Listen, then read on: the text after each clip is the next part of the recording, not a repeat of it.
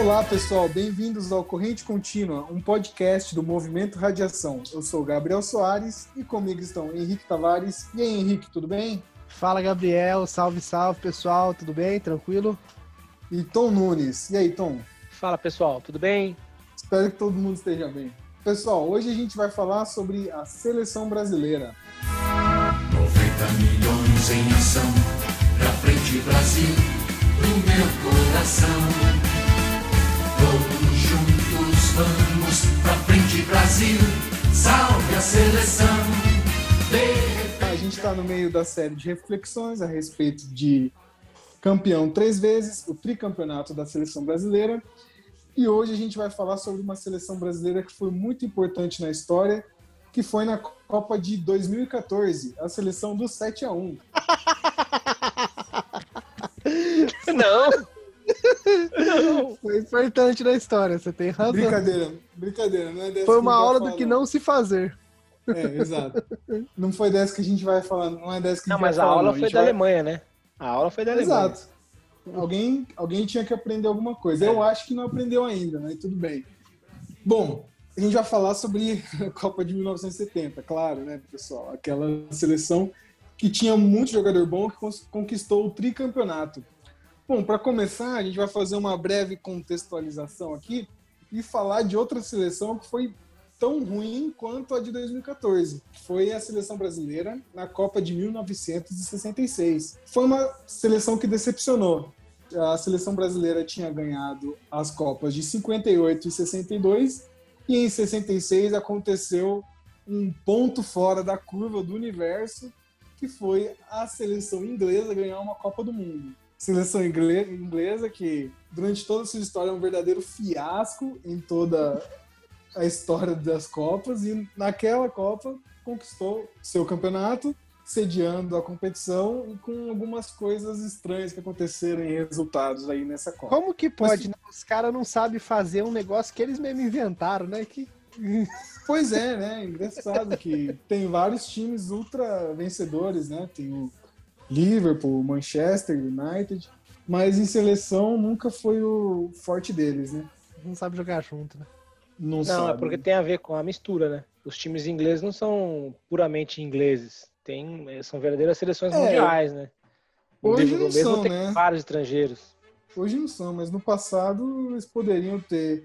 E de vez em quando surge uma geração legal, né? Da Inglaterra, mas nunca, nunca vai pra É. frente. A última é sempre foi boa, foi a do Beckham, que era muito bom modelo, mas jogador. Não, o cara é É bonito. né? Vocês já- Vocês já viram o Marcos, goleiro do Palmeiras, pentacampeão em 2002, falando do, do Beckham? E o César Sampaio? Cara, eu vi uma matéria outro dia do César Sampaio num documentário. Ele chegou perto do Beckham na final lá de 99 no Mundial. E ele falou assim no vestiário: Marcão, o cara é cheiroso demais, cara. Marco, o cara é bonito. Então, esse foi o último craque inglês. Como jogador, ele, ele era um ótimo modelo. O craque das Ele é um passarelas. Mas será que é tão bonito quanto o Cristiano Ronaldo, pessoal? Fica aí a. Aí eu A vou dúvida parar de opinar em relação a esse, porque eu não quero. É, vamos, vamos voltar a falar de, de futebol. No Brasil, pessoal, em 1970 estava em meio do regime militar, né? No período duro, no período da ditadura. Inclusive, o técnico que montou essa seleção, pessoal, foi o João Saldanha, que ele saiu pouco antes de começar a Copa, alegando divergências com o governo da época. E o João Saldanha se declarava abertamente comunista, né? Além disso, teve também relatos de desentendimento do João Saldanha com o Pelé.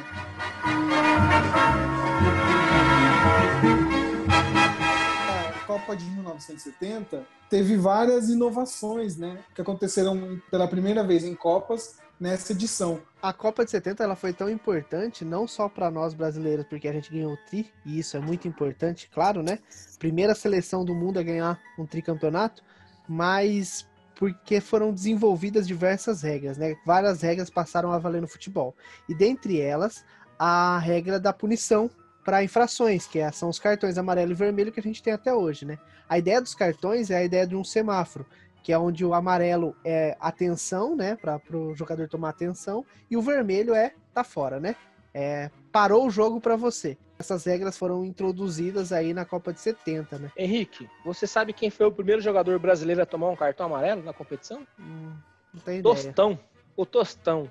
Ele ganhou o primeiro cartão amarelo da seleção no primeiro minuto do jogo de estreia. Contra a Tchecoslováquia. acho, Tom, sinceramente, eu acho que os, os árbitros, como era a novidade, os árbitros estavam querendo usar, cara. Eles estavam você coçando, né? Estavam É, você coçando, vê, né? você vê uns cartão, tipo, eu tava assistindo alguns jogos hoje, e, cara, você vê uns cartões assim que você fala, nossa, cara, nada a ver. E tem outras coisas que você fala, nossa, cadê o cartão disso? Cadê o cartão? Porque era uma regra nova, né? O cara não sabia aplicar ainda direito, não tinha uma, uma bagagem. Imagina o árbitro que apitou a estreia da Copa. Como que foi? Cara, muito complicado. O cara não tinha parâmetro nenhum. Como que o cara vai saber pra, como, pra quem que ele vai aplicar o cartão? Bom, Verdade. Além disso, teve estreou também a regra da substituição, né? Que, que permitiu duas substituições por jogo. E até ali não tinha, não tinha essa regra de substituição, não, não era uma regra. E aí, a partir de então, começou a valer também. Dentre outros, diversas inovações, como a bola, que deixou de ser aquela bola de couro, que era aquela bola marrom feia que a gente vê por aí, e passou a ser já uma bola diferente, com gomos hexagonais ali, igual que a gente conhece hoje, de- desenvolvida pela Adidas e, e por aí vai. E além das inovações da Copa de 1970, eh, o Brasil também foi marcado por uma inovação no próprio jeito de fazer as coisas. Então teve uma diferente preparação técnica e física para essa Copa, além de uma escalação que foi inovadora, adotando um sistema de jogo que não tinha sido visto antes, que era o 4-2-4 ou algo próximo disso, né, Tom? É, a preparação da seleção em si, pré-Copa, teve 16 semanas. Eles juntaram o time, eles fizeram algumas semanas no Rio de Janeiro e depois já foram para Guadalajara, no México, para continuar a preparação lá. Mas há quem diga que a preparação total mesmo desse time para disputar a Copa, ela começou lá em 68. Naquele ano, eles levaram jogadores por um período de 35 dias seguidos para fazer tipo uma excursão na Europa, é, depois no próprio Peru, no México. Em 69, a CBD na época, né, a antiga CBF, levou a delegação para uma adaptação em Bogotá, que já é um lugar de altitude, já para fazer uma ambientação com, com o clima lá no México, né, onde seria a Copa depois. E isso tudo ajudou. Então, você veja, começou em 68 até chegar em 70, quase dois anos de preparação. Porque a decepção com 66 tinha sido muito grande, né? Eu tenho a impressão, eu não vivi esse tempo, obviamente, né? Mas eu tenho a impressão que das Copas Quase, que eu me entendo. na trave. Não, é, é papai, papai tinha 18 anos nessa Copa. É, eu tenho a impressão que foi uma das Copas que a seleção brasileira melhor se preparou. Então não era só o jogo bonito, não era só o esquadrão de craques fantásticos que a gente tinha, mas também a preparação física. A FIFA ela faz um estudo depois das Copas da evolução do futebol, né? E o estudo que eles fizeram depois dessa Copa revelou que é, assim, o mundo ficou assombrado com o desempenho do Brasil depois naqueles jogos. Enquanto os times estavam já cansados ali no segundo tempo, o Brasil sobrava e mandava muito bem e ganhava a maioria dos jogos no segundo tempo. É tanto que o placar no segundo tempo ficava elástico, né? É, sobrava fazer em campo. Outra vez a função na entrada da área perigosa. Passou pelo Bob Muro, entrou na área. Bateu o right, correu, cruzou para Pelé. Ajeitou para Jair, vai marcar, atirou! Gol!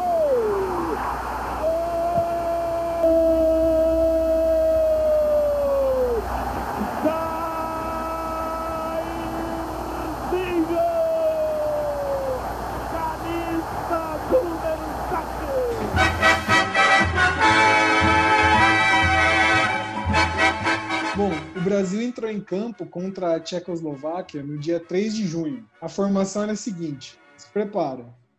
Goleiro Félix, do Fluminense, os defensores, né? Aí aqui ele coloca os laterais e os zagueiros. Carlos Alberto, do Santos, Brito, do Flamengo, Piazza, do Cruzeiro e Everaldo, do Grêmio. Meio de campo, Clodoaldo, do Santos, Gerson, do São Paulo, Rivelino, do Corinthians. E atacantes, Jairzinho do Botafogo, Tostão do Cruzeiro e Pelé do Santos. Aí tem uma questão, né? Se será um 4-3-3 ou um 4-2-4, né, Henrique? É, tem, tem essa discussão aí. Os jogadores falam que o Zagallo escalava como um 4-3-3, né? Só que acabava que o Rivelino entra, infiltrava tanto que na prática se via se jogar um 4-2-4, né? Porque na prática eram quatro atacantes. Mas esse negócio dessa escalação é muito interessante porque mostra o entrosamento entre os jogadores, né? Quando a gente vê ali, por exemplo, eu vi uma, uma entrevista do Gerson, né, pro Fox Sports, o Gerson, ele vai pro São Paulo em 70, né? Bem no ano da Copa. Até então ele jogava no Botafogo, né? E ele jogava junto com o Jairzinho no Botafogo. Então, eles tinham um entendimento muito bom. Então ele falou assim: se o quarto zagueiro, se o quarto defensor vem marcar, toca nas costas. Era a regra. Ele fala: eu não precisava olhar, eu tocava nas costas, porque o Jairzinho ia estar tá lá. E a mesma coisa é com o Pelé e o Carlos Alberto. Eles jogavam juntos no Santos, e aí você vê no gol do Carlos Alberto, por exemplo, que o Pelé toca no vazio e o Carlos Alberto infiltra. Então isso mostra que os caras, por jogarem juntos, ali no, não só na seleção, mas como no time, tinham um entrosamento muito grande, eles se entendiam muito bem, né? Diz que o time tinha um entrosamento muito bom dentro de campo, e a maioria era amigo, mas reza a lenda que nem todo mundo era muito amigo assim, não. Diz que o Pelé tinha um, um quê com um zagueiro, Diz que o próprio Saldanha teve um quê com o Pelé. Aliás, eu estava lendo que tinha uma certa desconfiança em relação ao Saldanha também, da capacidade técnica dele de treinamento. Diz que ele não era muito bom, ele não tinha muito conhecimento profundo em relação à tática e treinamento físico. Por isso, gerou uma certa desconfiança dos jogadores em relação a ele. Até porque ele vinha de ser comentarista, né? E quando o Brasil perdeu a Copa de 66, ele era comentarista, deve ter malhado os caras. Né? Mas aí entrou o Zagallo e foi multicampeão de Copa do Mundo, já tinha ganhado como jogador e foi o técnico da seleção brasileira, conseguiu encaixar ali os jogadores, fazer esse time jogar. Tinha um time aí que tinha quatro camisas 10, aí o Tostão, que era um camisa 8, às vezes as pessoas acham, falam, né? Ah, cinco camisas 10, na verdade Tostão era camisa 8, mas isso não diminui nada a capacidade que ele tinha, né? O Zagallo, ele escalava o time como se fosse um 4-2-4, né? Então, no meio, como o Henrique falou, ficava mais o Clodoaldo e o Gerson, e aí na frente era Jairzinho, Tostão, Pelé e Rivelino distribuindo habilidade no campo, né?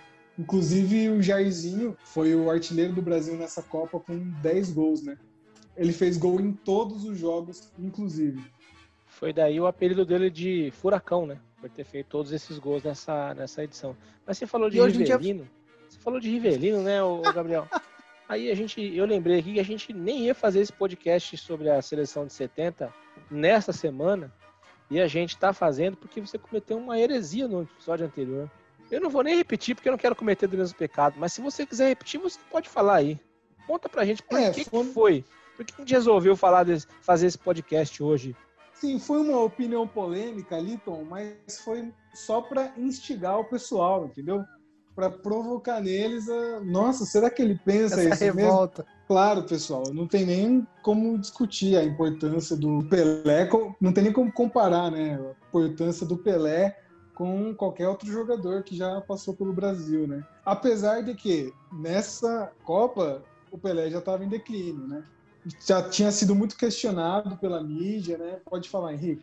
E isso foi esse negócio do Pelé em declínio na verdade, não era nem só o Pelé, isso foi o que levou o Brasil a ser desacreditado para essa Copa, né? O Brasil em 66 chegou por cima como favorito, tomou um tombo. Nessa de 70 foi totalmente ao contrário. O Brasil chegou desacreditado. Os jornais europeus falavam que o Pelé era um velho cansado. Tratavam o Pelé como um velho cansado, porque ele já tinha uma idade avançada. E não só o Pelé, mas o time todo ali já era um time experiente. Não tinha molecada no time, né? É, isso levou o Brasil a ser desacreditado para a Copa e surpreendeu, né? É. E na Copa de 70, o primeiro jogo, né, foi contra a Tchecoslováquia. A Tchecoslováquia que era um bom time, tá, pessoal? Hoje esse país não existe mais, mas antigamente tinha jogadores bons. E a Tchecoslováquia começou ganhando, né? Fez um gol. E aí, em seguida, o Brasil meteu quatro, para não ter dúvida. Um gol de Rivelino, um gol do Pelé e dois do Jairzinho. Né? Em seguida, o Brasil enfrentou a Inglaterra no dia 7 de junho.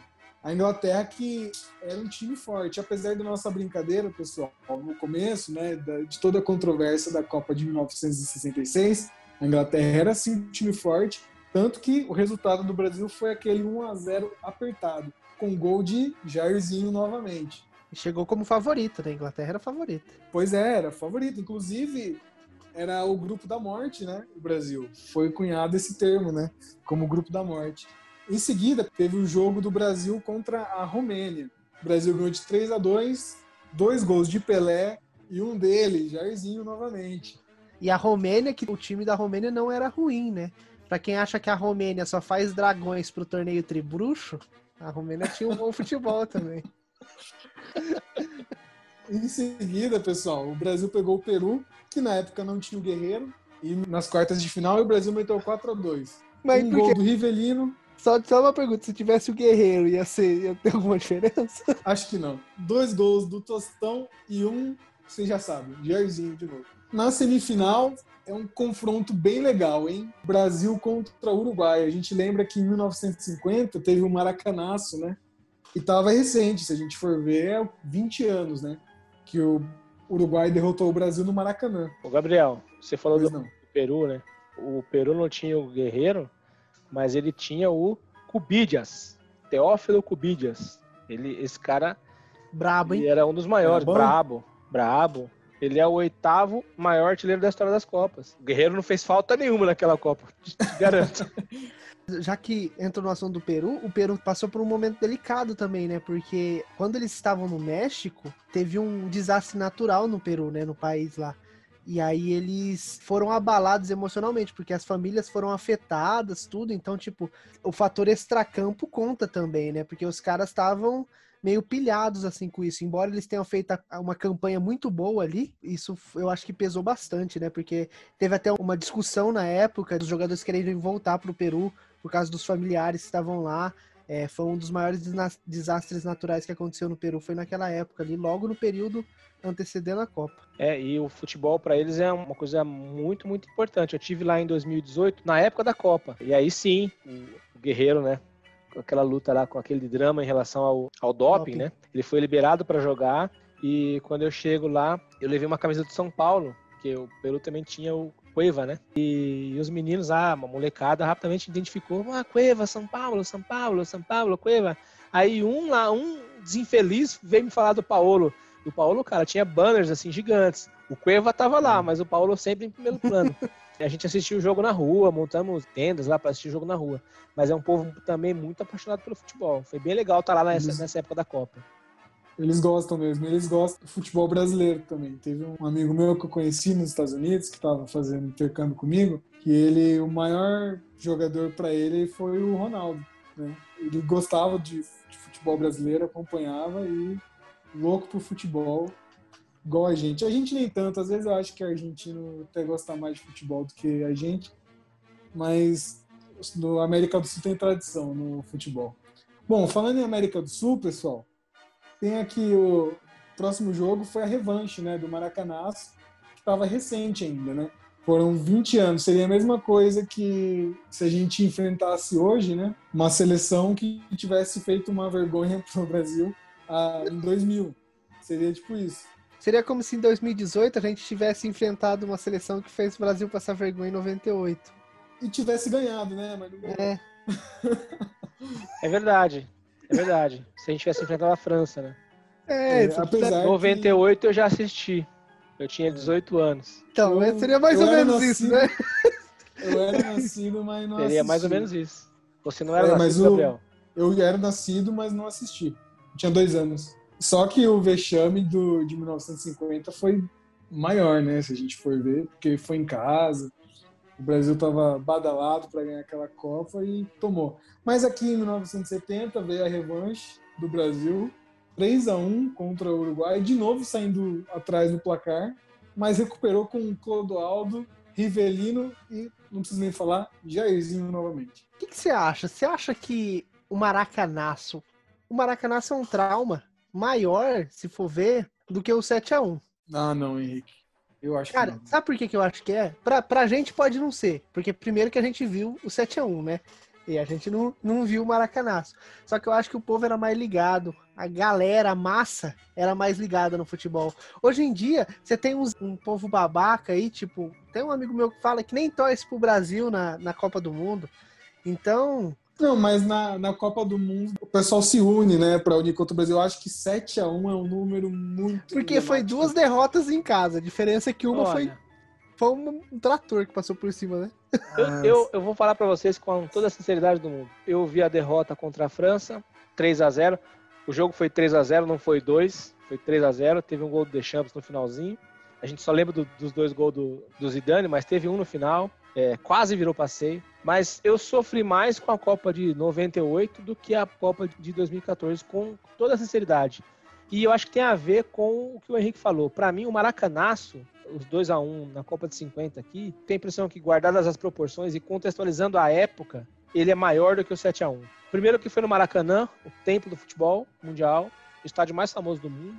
Lotadaço. 200, 200 mil pessoas, 199, lotadaço. Maior público de todos os maior tempos. público de todos os tempos. Então, eu tenho a impressão que, guardada a proporção do contexto, ele é maior. Entendeu? A gente tem um, um goleiro que morreu sem poder entrar na Granja Comari, que foi o goleiro que tomou o segundo gol, Barbosa, né? o Barbosa. Ele não pôde entrar na Granja Comari na preparação da Copa de 2014. Ele foi impedido de entrar. Enquanto a gente tem goleiros que são os heróis e as pessoas pagam bebidas para eles nos bares quando chegam, o Barbosa viveu a vida inteira traumatizado por isso. A seleção quis distância dele em 2014, não deixou ele entrar na preparação. Então, eu acho que o Maracanaço é pior nesse ponto, porque o trauma que a gente viu foi muito grande. O 7x1 virou piada. O 7x1 virou piada. Não, sim. É, eu entendo que talvez tenha machucado mais, assim. E também o 7x1 foi em 2014, né? O Brasil tava um momento bem difícil, né? Se você for ver politicamente, de desconfiança da população com o Brasil. De uma Sim, sensação. gente- Lembra do negócio? Não vai ter Copa? Então a gente tinha, a gente veio de um ano lá, 2013, com, É. as primeiras Sim, manifestações nas ruas, o gigante acordou. exato. O É. gigante acordou e deve ter dormido de novo, né? Porque é. É, e criou o Bolsonaro, gigante. Mas o. Mas a, voltando à questão, com relação à vergonha do futebol brasileiro, assim, como futebol mesmo, o 7x1 é um tapa na cara. É reconhecer que o futebol brasileiro precisava de mudança. É assim, reconhecer que já não, sabe, o negócio do ah, vamos lá com os nossos jogadores que vai resolver. Sabe, eu acho que o 7x1 é. E 7, cara, 7 é muita diferença para um. É Nesse- muita diferença para um. Então, eu eu, acho que como assim. Pode falar, Tom. Nesse ponto, eu acho que você tem razão em relação à, à tragédia pro futebol, institu- instituição futebol brasileiro. Acho que foi a pá de cal. Ali, as pessoas constataram que a gente está muito, muito aquém do novo padrão de futebol que é jogado no mundo. Desse ponto de vista, é, embora eu ainda continue achando que o trauma é maior o Maracanaço, mas para o futebol brasileiro foi a pá de cal. Bom, indo para a final aqui, o Brasil pegou a Itália, aí é a redenção, né, final. Foi 4 a 1 contra a Itália. Um gol do Pelé, um gol do Gerson, um do Jairzinho e um do Carlos Alberto. que aliás o gol do Carlos Alberto, né? Eu me lembro de ser pequeno ainda e meu pai falar desse gol. Eu tenho 40, então eu pequeno para me entender por gente ali, conversar com meu pai sobre futebol e entender o que ele falava e poder responder sobre aquilo. Ele tem muita Copa de 70, é, mas ele fala que a 82 a seleção era muito melhor. Mas ele fala com muito carinho de 70. E esse gol do Carlos Alberto, que é a ajeitada que o Pelé dá, né? O Pelé domina a bola e só rola. Ele contava para mim esse gol e eu imaginava na minha cabeça, porque naquela época, imagina, a gente tá falando de 30 anos. Há 30 anos, a gente não tinha assim a oportunidade de ver o gol. Hoje, se eu pesquisar aqui agora no YouTube, eu acho né, os gols. Naquela época, não. Era um programa especial aqui, outro ali, às vezes o gol, o grande momento da esporte que passava na Band. Era uma hora ou outra que a gente via. Então, eu, a primeira memória que eu tenho desse gol é a memória contada do meu pai. Ele disse assim, filho, Copa de 70, o Pelé dominou a bola na entrada da área, dominou num pé, olhou o Carlos Alberto vindo e só rolou e o Carlos Alberto meteu uma trivela, filho. Que coisa mais linda. Então a memória que eu tenho para mim dessa final é esse gol do meu pai é, me contando esse, esse, esse lance. Para mim é o gol mais emblemático dessa, dessa Copa é esse gol aí do Carlos Alberto na final. Bola para Rivelino, Rivelino para Jair, correu pela ponta esquerda, fraiu o Paquete, passou por ele, lança a pelota Pelé, Pelé dominou, Carlos Alberto está livre, correu, Carlinhos, atirou, gol! Gol!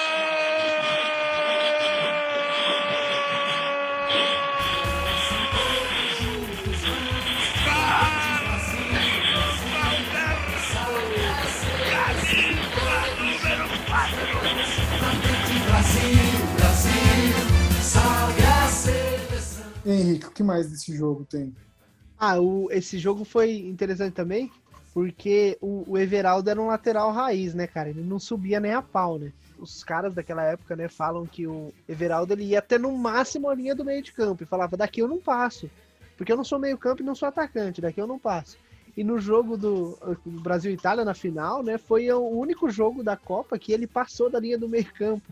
E aí ele deu o passe pro Zairzinho ali, que ajeitou pro Gerson, que deu aquele cortezinho e chutou cruzado ali.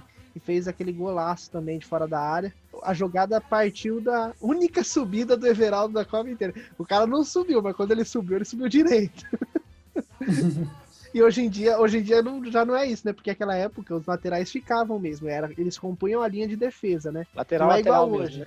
É, hoje o Marcelo é atacante, pô. Hum, Sim, é, é outra praticamente. qualidade. Ele é um, um lateral excelente, assim, o melhor lateral do es- esquerdo do mundo há todos os anos possíveis. Mas é outro estilo de jogo, né? Inclusive o Carlos Alberto tinha já esse estilo de jogo. Ele era atemporal, né? Que ele sempre subia, né? Sempre subia. Mas o Everaldo não. O Everaldo era firme. Lateral tem que ficar. Pois é. Depois desse jogo, o Brasil conquistou o tricampeonato, levou a taça Jules Rimet para casa, né? Seria dada ao primeiro campeão que ganhasse três Copas. E esse jogo aí também era uma disputa pela taça, né? Porque a Itália também já tinha Sim. duas Copas, né? Além de tudo, É era, verdade. era uma disputa maior do que só o, o campeonato mundial, né? A gente tinha aí o Uruguai bicampeão, tinha a Itália bicampeã e o próprio Brasil. Então, a final é um próprio tiratema, né? Quem chegasse primeiro na, ao tricampeonato levaria a taça. Então era uma disputa interna. E isso naquela época valia muito, né? Valia muito, assim. Sim. Quem seria o primeiro tricampeão da, da história das E, e até hoje, né? Porque é uma taça que não existe, né? O criador da Copa do Mundo foi o Jules Rimet, né? Ele deu a sugestão que a taça comemorativa seria dada à primeira seleção que tivesse três campeonatos. E ponto, acabou aí. É uma peça única. Imagina a raridade disso, né, cara? Porque É, jamais seria visto imaginação, né? novamente. Né? E hoje E não foi mais visto também, né? Não Foi foi só na imaginação, porque depois que aconteceu, a gente sabe, foi a taça Foi foi, roubada. roubada, né, Gabriel? É, isso aí. em 83, né? Eu peguei aqui uma lista dos 50 maiores times que a revista 442, uma revista inglesa, fez. Então, assim, eles não vão puxar a sardinha pro lado deles, né? Não tem nem como. Mas ele não fala só de seleções, fala também de times, né? Bom, vou falar os 10 primeiros. Em décimo lugar, a Hungria, de 1950 a 1956. Nono lugar, o Santos, do Henrique, de Lógico, né? 55 a 68. Que era um time ali que, que na época do Pelé no auge, né? Era Cara, Santos e sabia que no. né? Ca- Sabia que na entrada do estádio da Juventus tem um busto do Pelé com a camisa do Santos ali, em homenagem à final do Mundial que o Santos ganhou da Juventus? Sabia, porque eles sabem reconhecer quem é o melhor. Eles nem discutem se é Rivelino, se é Jarzinho, se é. Os únicos que não sabem reconhecer quem é o melhor são nossos irmãos, né? Um abraço pro Ezequiel aí, um abraço pro Binho, um abraço E pro o Hector Gabriel, né? E o Gabriel, né? e o Gabriel.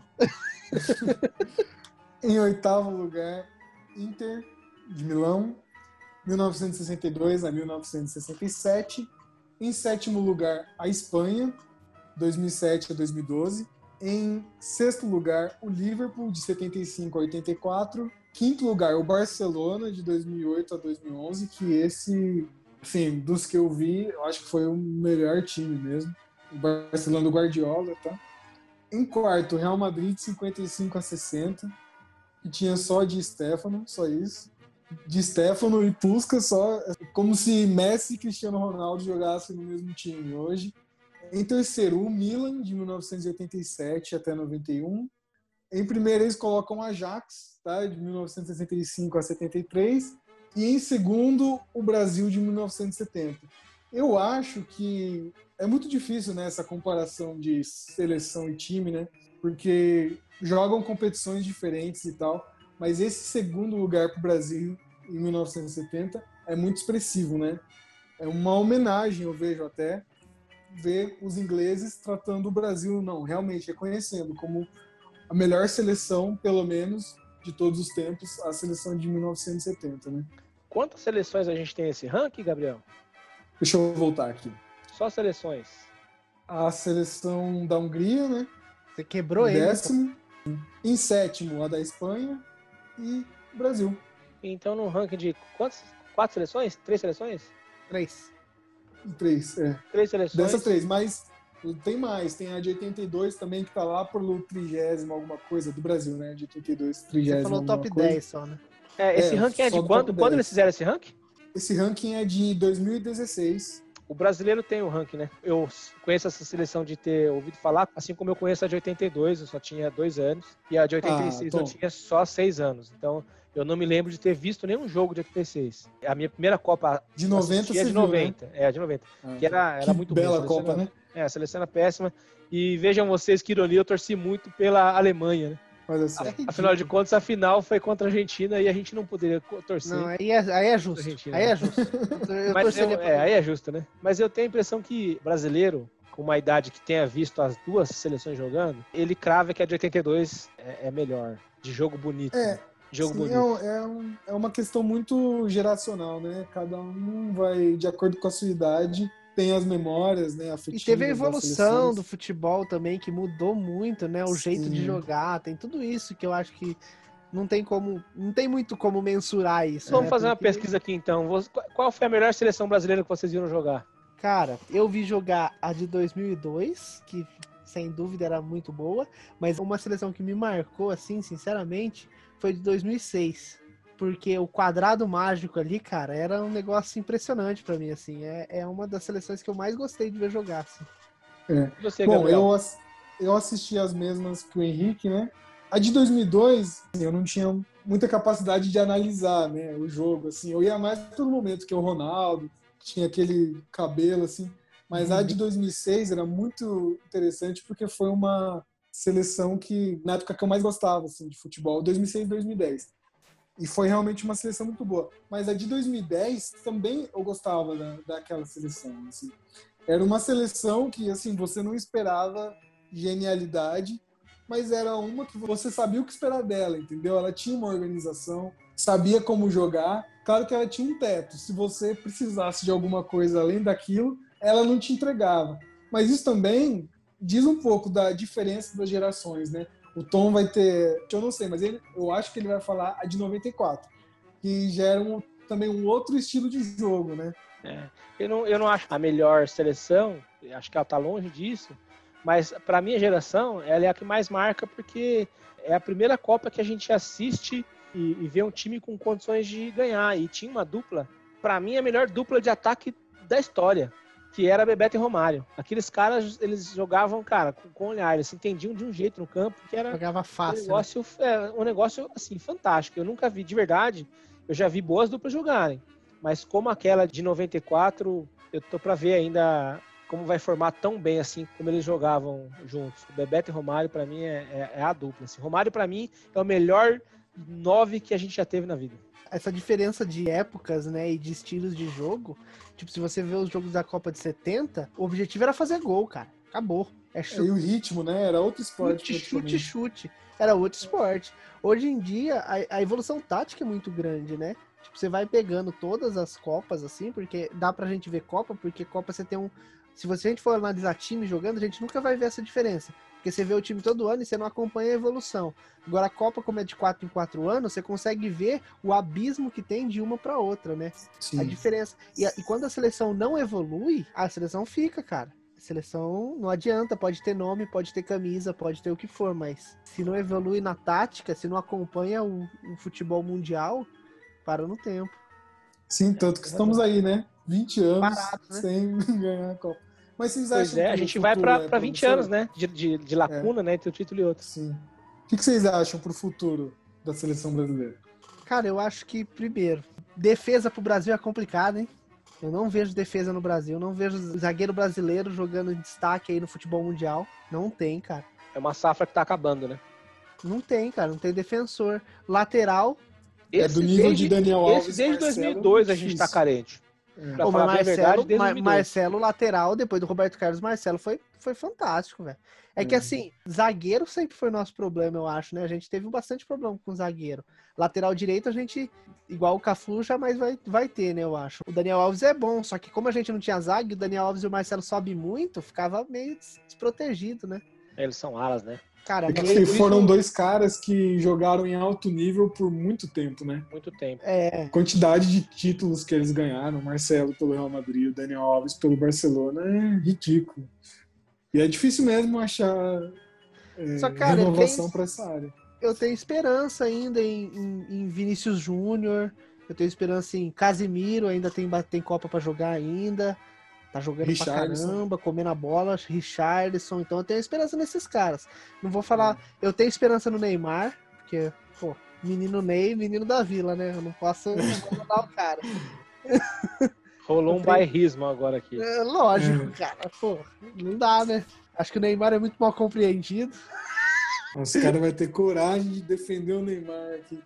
Não, isso vai dar pauta para um novo podcast, mas aí mais, mais acalorado, né? Porque eu tenho, eu tenho a sensação de que a gente precisaria ter um técnico é, de fora para trazer um fato novo aí, né? Algo novo para contribuir, porque os nossos estão cansados.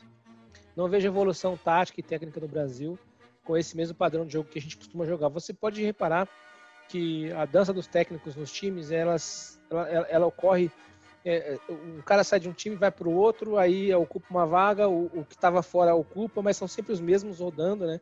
Os técnicos mais novos têm um tempo, uma curva muito grande, primeiro para criar estofo e nome no mercado, porque eles já chegam com desconfiança. Então, eu não vejo horizonte, mas não em relação aos jogadores. O o meu, meu maior problema agora não é, zagueiro, não é lateral. Meu maior problema com a seleção é, são os treinadores. Quem assume A gente tem o Alisson também. O. Alisson. É, então, quem assume esse time para conduzir esse time ao título? Sinceramente, eu não vejo o Tite fazendo isso. Entendeu? A gente tem seleções mais exponenciais agora, com muito mais capacidade de, de fazer alguma coisa nova do que o Brasil. Entendeu? A safra da França é muito boa, da Bélgica é muito boa, Nossa, Entendeu? a França, chegar- a França é ridícula. que vão A chegar. Enquanto a gente não tem zagueiro, a França tem Lenglet, Varane. Tem, O Varane é tem um pra monstro. escolher. Os caras têm pra É. escolher. E na frente tem um Tony Mbappé lá que joga pouco, né? Então, não, os caras é, são ridículos. é, é contra esses caras que a gente vai jogar, entendeu? E por isso que eu acho que a gente precisa de um, de um técnico que, que dê alguma coisa nova para esse time. Do contrário, cara, é aquele padrão, vamos lá, vamos na força, a gente é animado mesmo, né? Vamos lá, vamos torcer, mas não sei, de verdade não sei como a gente chega pro Catar. Eu não sou esperançoso. E talvez ali para a Copa de 2026, 2030, a gente já vai estar falando de futebol virtual e aí esqueçam campo. Não sei não. Não, pelo amor de Deus, isso aí não dá. É, vai ser FIFA, né? Copa do Mundo vai ser Lembre-se do cenário que a gente tá, hein? Lembre-se do cenário É. que a gente tá. Não, mas ó, pensando, a gente não é especialista nisso aqui, a gente tá falando como telespectadores, igual quem tá ouvindo, né? E assim, a gente tá falando o que a gente acha. Eu, sinceramente, eu acho que o que eu senti nas últimas Copas foi que o Brasil perdeu um pouco a paixão e a garra, sabe? Tipo, perdeu um pouco aquele sangue no olho, sabe? Não tem mais aquilo de. Aquela coisa que do futebol sul-americano, sabe? Aquela, aquela força do, do futebol sul-americano. Parece que tá muito. É, Cara, sabe o que é? É que os jogadores não têm identificação com. A gente não tem identificação com eles e eles não, não têm com a gente, né? Sim, são jogadores que jogaram pouco tempo aqui, tirando o Neymar, que jogou até mais um pouco, eles saem daqui muito jovens. A gente não vê eles nos clubes, né? Então Sim. isso dá essa sensação E- de e- distanciamento, né? e não vai para um campeonato, dificilmente sai um jogador do Brasil e vai direto para um campeonato inglês, que é um campeonato raçudo também, pegado, né? Os caras vão um, pro- geralmente para um campeonato mais técnico, para um, pra um país onde tem um futebol mais técnico. Tem bastante sentido isso. Acaba não sendo a cara do Brasil, né? Você vê o Brasil jogar, mas É. não é a cara do Brasil, né, cara? Não Hum. é. Por exemplo, você pega a Copa de 70, não só o Pelé que jogou com a mão, com o punho deslocado lá, com a mão machucada, né, na, na final. Mas você pega, por exemplo, o Beckenbauer, que jogou com o ombro fora do lugar e com uma tala aqui, assim, segurando o braço, pô. Então, tipo, Não, não tô falando que o cara tem que se matar no jogo e jogar sem uma perna. Não, é lógico, né? É, é outra, é, são épocas diferentes. Só que essa paixão, por que, que o cara tava lá? Porque o cara precisava? Não, o cara tava lá porque ele amava a seleção e ele queria levar. Ele sabia que ele podia fazer a diferença, né? Mas nesse ponto, Henrique, você vê outras seleções jogando dessa maneira? Não, mas as outras não me importam. Mas é isso. É, ok, mas é isso. Assim, é, mas eu, eu, eu, acho que é um padrão de jogador que a gente tem hoje em dia. Entendeu? É. Acho que é um padrão de jogador que a gente tem hoje em dia. E para nossa Cara, azar, mas, as, mas na Sul-Americana você vê mais. Você pega Peru, você pega Argentina. Os caras têm mais vontade de jogar. Assim, é o, é meu ver, né? Ah, assim, não, não, é que tem mais sei. vontade, mas eu não vejo cara, a Argentina. Eu não vejo a Argentina tão melhor que a gente, assim. Eles só tomam um pau aí. Não, não, não, eles não estão falando nada. que é melhor. Não, não, melhor não é, sem dúvida não. Mas a, a ideia é que, tipo assim, os caras. Os caras são mais catimbeiros, os caras são mais sul-americanos jogando, sabe? Tem aquele sangue latino jogando. Que o Brasil, nas últimas Copas, parece que, que perdeu um pouco isso. Pelo menos foi o que eu senti, né? Que não Tipo, eu, eu vi assim, eu ficava com raiva, cara, porque. E, e ainda teve. Nossa, teve um jogo da última Copa que eu fui assistir e tinha um cara torcendo contra. Do meu lado. Nossa, cara, que vontade de bater na cara dele, velho. Eu odeio quem torce contra. Bom, essa contra. parte a gente vai cortar do podcast, obviamente. É, mas é isso que o que resta pra gente é torcer para quem torce, óbvio, pela seleção brasileira, para quem gosta de futebol, né? Resta torcer. Então a gente vai caminhando para o fim. Lembrando que amanhã as nossas transmissões do encontro no Movimento Radiação continuam. A gente vai falar sobre a melhor tática. Vai ser às 18 horas, você pode assistir no Facebook ou no YouTube. Beleza, pessoal? Acompanhe as nossas redes sociais, segue a gente lá. A gente está no Instagram como Mova-se, mova-se.radiação, tá? No Twitter como Corrente Contínua e as outras redes sociais do Movimento Radiação que você já conhece. Pessoal, ó, tem uma. Se você tá vendo pelo YouTube, tem uma bolinha aí na tela aí, escrito Movimento Radiação. Clica nela e aí depois você clica em inscrever-se que você vai ver, vai acontecer um negócio muito legal. É isso aí. E a gente vai ficando por aqui. Até a próxima semana. Falou, Henrique. Falou, Tom. Até mais. Falou, pessoal. Valeu, tchau, tchau. Henrique. Valeu, Gabriel. Foi bom fazer esse podcast, porque a gente conseguiu que o Gabriel desfizesse a heresia que ele cometeu na, no último episódio. E ele, convencido, disse que Pelé é muito melhor, não tem comparação com o a Gente, a gente conseguiu mostrar pro povo que o Gabriel não é um analfabeto futebolístico, né? Muito menos um herege. Um eu não sou um, terra, um terraplanista do futebol. Boa. Mas o Corinthians é mais importante que a seleção. Tchau, pessoal! todos juntos, vamos pra frente, Brasil, Brasil! Salve a seleção.